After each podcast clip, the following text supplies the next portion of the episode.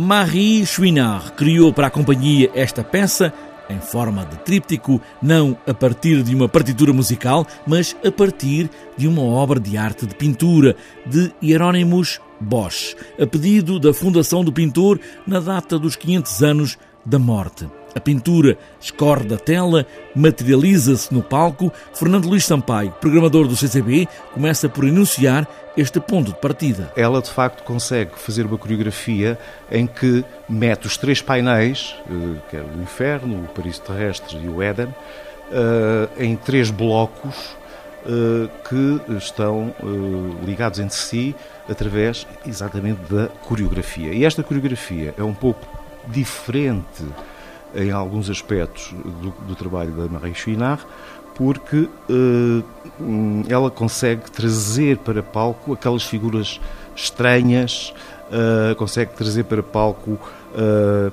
toda, toda aquela noção do mundo às avessas que no fundo está presente na pintura de Bosch. O mundo da obra de Bosch, neste caso do tríptico o Jardim das Delícias, onde a sensualidade, a violência dos movimentos e o nu desfilam nesta peça. Sim, completamente, porque os corpos nus são uma citação expressa, direta do quadro, não é?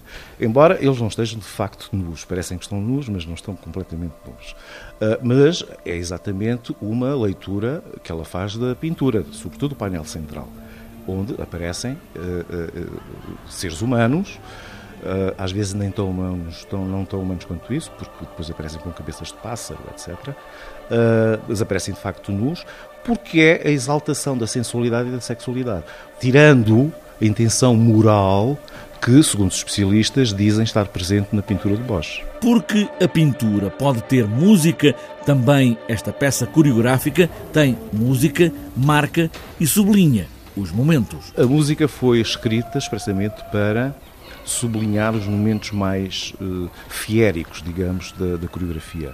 Há momentos em que, de facto, o, o palco uh, parece estar habitado por, uh, por loucos. O inferno, o paraíso terrestre e o Éden, no Jardim das Delícias, de Hieronymus Bosch, em dança.